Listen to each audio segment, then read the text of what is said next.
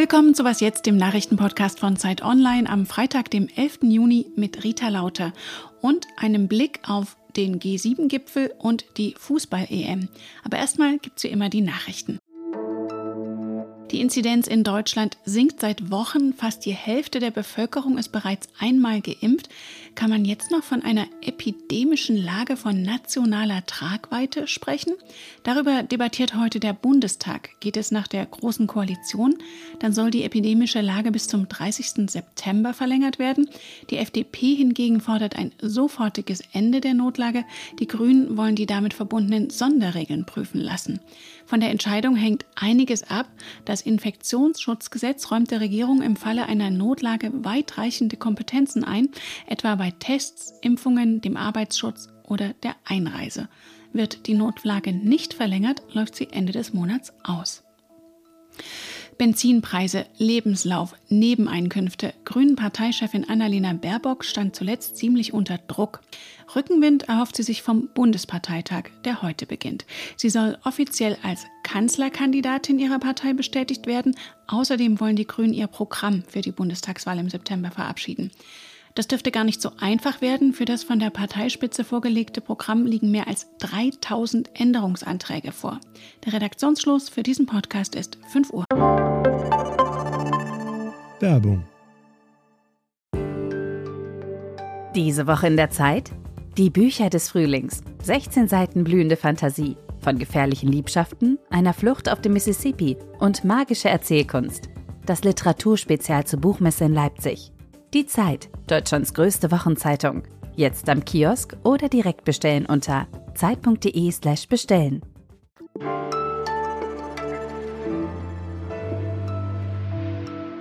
Es ist die erste offizielle Auslandsreise im Amt als US-Präsident und sie führt nach Europa. Joe Biden ist im britischen Cornwall, wo er von heute an auf die Staats- und Regierungschefs der übrigen G7-Staaten trifft. Diese dürften allesamt erleichtert sein, dass nach Donald Trump wieder jemand dabei ist, der internationale Zusammenarbeit und Institution nicht schlecht macht. Darüber möchte ich jetzt sprechen mit unserem Zeitaußenpolitik-Experten Michael Thumann. Grüß dich, Michael. Hallo Rita. Natürlich wird die Pandemie eine große Rolle spielen bei den Beratungen. Da gibt es auch einen Konflikt zwischen den USA und der EU, was die Impfstoffverteilung angeht. Biden hatte sich ja dafür ausgesprochen, den Patentschutz für Impfstoffe aufzuheben. Die EU ist dagegen. Erwartest du da eine Annäherung? Ja, ich erwarte sogar eine ziemlich schnelle Lösung, da ich glaube, dass die Aufhebung des Patentschutzes, so wie Biden das mal vorgeschlagen hat, vom Tisch ist weil er jetzt einen neuen Vorschlag gemacht hat, nämlich einen großen Impfstoffplan, um viele Menschen in der Welt impfen zu lassen. Und dazu will er eng mit BioNTech und Pfizer zusammenarbeiten. Und die Aufhebung des Patentschutzes wäre ein Akt gegen BioNTech Pfizer. Das hier geht nur mit ihnen und deshalb glaube ich, dass das vom Tisch ist. Dazu kommt die COVAX-Initiative der Vereinten Nationen. Das wollen die Amerikaner auch unterstützen und damit machen Sie eigentlich jetzt im Wesentlichen die Dinge, die die Europäer von Anfang an vorgeschlagen haben. Ein weiteres Thema auf dem G7-Treffen sind ja auch die Konflikte mit Russland und China. Was sind denn da die größten Probleme und wie könnte man die lösen? Tja, also Russland und China, das ist, glaube ich, gar nicht zu lösen. Das sind strukturelle Gegensätze autoritärer Staaten gegen demokratische Staaten. Man muss es handhabbar machen. Und da glaube ich, wird der Putin-Biden-Gipfel in einer Woche ein erster Schritt sein. Da wird man über Begrenzung der atomaren Rüstung reden. Man wird äh, vor allem im militärischen Bereich versuchen, Wege zur Entspannung zu finden. Und man wird sich darüber unterhalten müssen, wie man den amerikanisch-russischen Gegensatz in Osteuropa also vor allem bei der Frage, wie geht man mit der Ukraine um, äh, wie geht man mit den Sorgen der Polen und der baltischen Staaten um. Darüber werden die sprechen müssen. China ist der ganz große Gegensatz der Zukunft und da will Biden jetzt natürlich die Europäer möglichst hinter sich vereinen. Das Problem ist, die Europäer haben da einfach teilweise wirklich andere Interessen, wirtschaftliche, aber auch die Europäer sind keine Insel, sie sind einfach viel mehr auf dem eurasischen Kontinent, wenn man so will, mit China auch verbunden. Und sie sind außerdem 27 Staaten, die einzelne Interessen haben. Und deshalb glaube ich, dass man einen Kompromiss finden wird, wo Amerikaner und Europäer gemeinsam gegenüber China auftreten können. Und hast du eine Vorstellung, wie der Kompromiss aussehen könnte? Ja, ich glaube, dass man sich in Fragen chinesischer Einflussnahme, zum Beispiel über Informationstechnologie, Stichwort Huawei und die neuen Mobilfunknetze, dass man sich da relativ schnell einigen kann. Und ich glaube auch, dass sich in der militärischen Frage Annäherung zwischen Europa und Amerika schon abzeichnet. Die Deutschen etwa entsenden jetzt eine Fregatte in den Pazifik, um die amerikanischen Bemühungen, Chinas Ansprüche einzudämmen, zu unterstützen. Du hast gerade die Deutschen erwähnt. Es ist auch der letzte G7-Gipfel, an dem Angela Merkel als Bundeskanzlerin teilnimmt. Wie ist denn Ihre Bilanz auf internationaler Ebene? Naja, nach 16 Jahren geht da wirklich eine Epoche zu Ende. Und ich würde sagen, Merkel, die geht jetzt in einem Moment, wo die Anstöße, die sie im Laufe ihrer Amtszeit gegeben hat, wieder zurück in Mode kommen. Also Biden ist auch jemand, der den Multilateralismus unterstützt, der sich um das Klima Sorgen macht.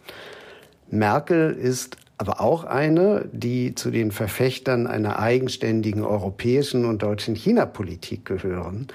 Ich könnte mir vorstellen, dass eine nächste Bundesregierung kritischer gegenüber China eingestellt sein wird und dass da von ihrem Erbe nicht viel bleibt. Danke dir, Michael. Sehr gern.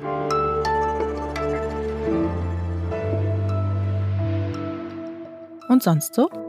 Auf dem G7-Gipfel soll auch über Klima- und Umweltschutz geredet werden.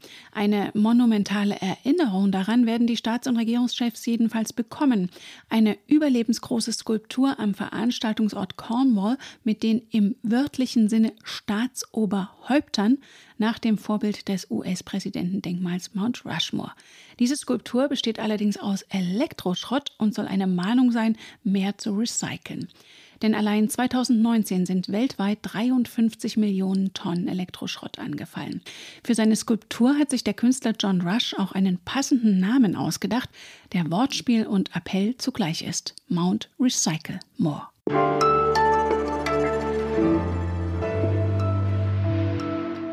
Mancher mag es noch gar nicht auf dem Zettel haben, aber heute beginnt tatsächlich die Fußball-EM. Zum Eröffnungsspiel in Rom treten Italien und die Türkei gegeneinander an. Deutschland startet nächste Woche ins Turnier gegen Weltmeister Frankreich unter bewährter Beobachtung meines Sportkollegen Oliver Fritsch. Hallo Olli. Hallo Rita. Olli, woran liegt es denn eigentlich, dass noch keine rechte EM-Vorfreude aufkommt? Stimmt das? Also frag mal die Schotten, die seit äh, Jahrzehnten zum ersten Mal wieder dabei sind, oder Nordmazedonien, ja, in die EU lassen wir sie nicht, aber bei der Europameisterschaft sind sie dabei. Also es ist auch, glaube ich, eine deutsche Sicht, aber es stimmt natürlich, irgendwie hatte man gerade andere Sorgen und richtig begeistert hat die deutsche Nationalmannschaft zuletzt ja nicht. Deswegen ist tatsächlich die Aufmerksamkeit gerade niedriger. Zum ersten Mal findet die EM in zehn unterschiedlichen Ländern statt, ausgerechnet in einer Pandemie. Ist das eine gute Idee? Na, die Idee ist natürlich viel älter. Es war auch damals, glaube ich, schon eine Notlösung, weil diese riesigen Turniere, die mittlerweile Europameisterschaften sind, nur noch von ganz wenigen Ländern ausgetragen werden können.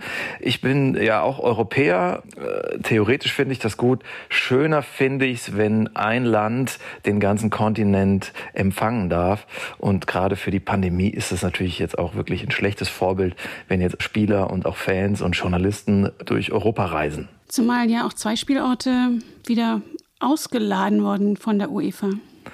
Ja, äh, Dublin und Bilbao, das sind die unschönen Begleitumstände. Die UEFA hat Druck auf sie gemacht, weil sie vor Zuschauer äh, stattfinden sollten und das konnten die beiden Orte nicht garantieren. Ja.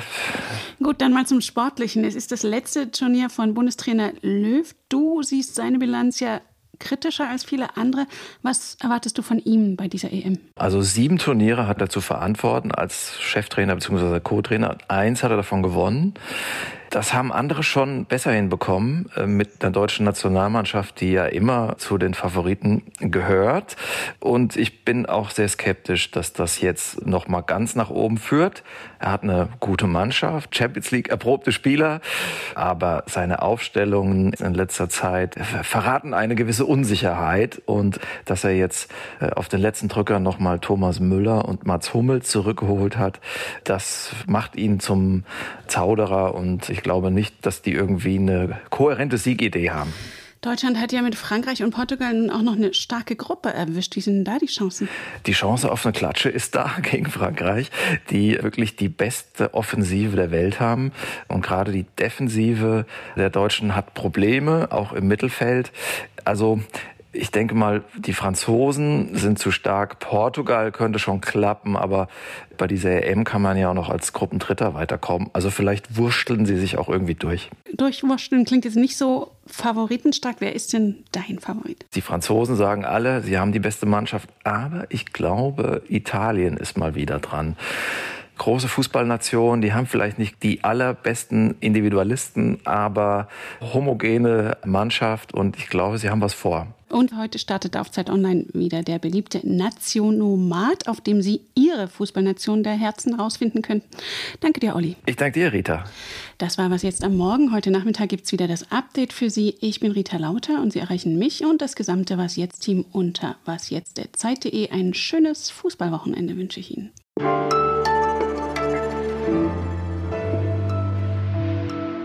Ich habe noch gar nicht gespielt, aber ich hoffe auf England. Das ist irgendwie so meine kulturelle Heimat.